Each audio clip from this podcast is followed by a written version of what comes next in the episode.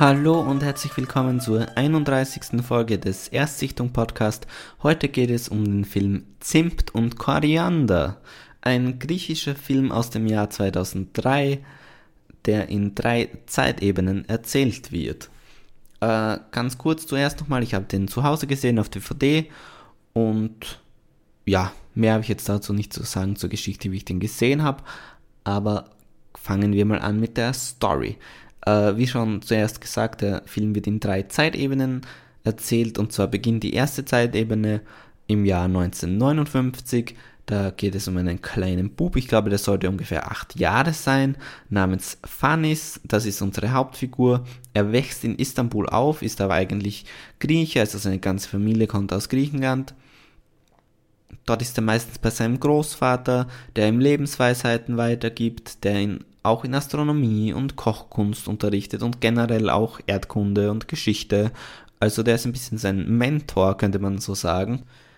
Er hält sich, wie gesagt, eben hauptsächlich dort auf bei seinem Großvater, der ein Gewürzgeschäft besitzt und dort lernt er auch eines Tages ein Mädchen namens Saime kennen, in das er sich dann verliebt. Also da wird wirklich eine sehr schöne Idylle geschaffen.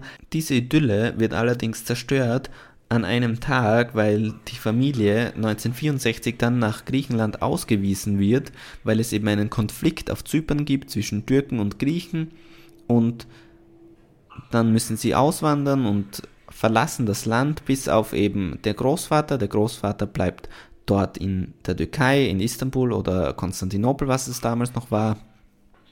In Griechenland angekommen wird die Familie aber dann trotzdem nicht so herzlich empfangen, wie man sich das vielleicht vorstellt, weil in Griechenland sind sie eben nicht wirklich Griechen, sondern da sieht man sie als Türken an und in der Türkei waren sie eben immer die Griechen und das ist ein bisschen der Konflikt generell auch dieses Filmes. Aber hauptsächlich geht es eben dann trotzdem um Fannis und Fannis hat eben das Merkmal, dass er unglaublich gerne kocht und das Kochen ist seine Leidenschaft. Allerdings verbietet ihm das seine Familie, wenn er dann in Griechenland ist, weil die dann einfach wollen, dass er sich für andere Dinge interessiert, die für einen Jungen in seinem Alter unter Anführungszeichen normal sind, weil sie auch sehen, dass er sich einfach nicht gut integrieren kann oder auch sie bekommen auch viel Druck von außen die Familie und deshalb verbieten sie ihm das. Und das ist so ungefähr jetzt mal die erste Ebene, da geht es um die Jugend, also wirklich um die Kindheit von Fannis. Und die zweite Ebene, die ist dann ungefähr zehn Jahre später, da ist Fannis dann schon Koch geworden, also der hat das gelernt, also zumindest mir so vorgekommen. Und sein Onkel soll heiraten und aus diesem Grund soll auch der Großvater der Familie nach Griechenland kommen, um die Familie dort zu besuchen. Aber der Großvater war noch nie zurück in Griechenland, seit er eben in der Türkei wohnt. Und er kommt dann auch nicht da gibt es dann noch eine andere Story, aber das möchte ich jetzt nicht spoilen. Also, auch wenn ich sehr viel von diesem Film heute erzählen werde, ich finde nicht,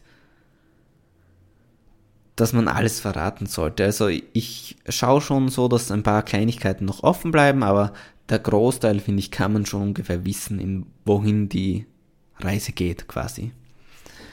Die dritte Zeitebene ist dann ungefähr weiß ich nicht wie viel später, die spielt dann in der Jetztzeit.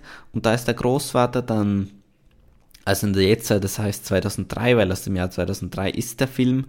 Und da geht es eben dann darum, dass der Großvater abermals einen Besuch angekündigt hat, als er aber wieder nicht auftaucht, wie schon in jeder Erzählebene davor, fliegt Fanis dann kurzerhand nach Istanbul muss dort aber feststellen, dass sein Großvater gerade im Sterben in einem Krankenhaus liegt und dass er einige Tage, Wochen, Jahre zu spät kommt und das nicht mehr aufholen kann, was er versäumt hat.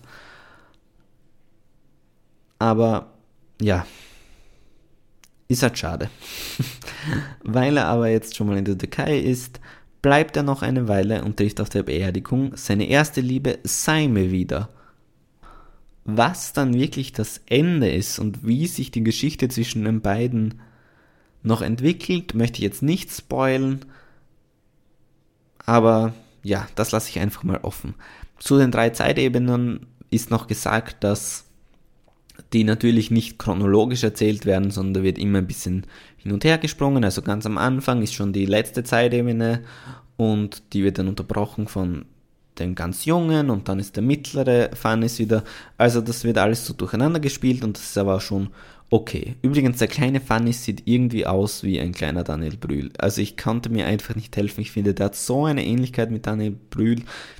Ich stelle mir wirklich vor, Daniel Brühl muss als Kind auch so ausgesehen haben wie der Fannis in diesem Film.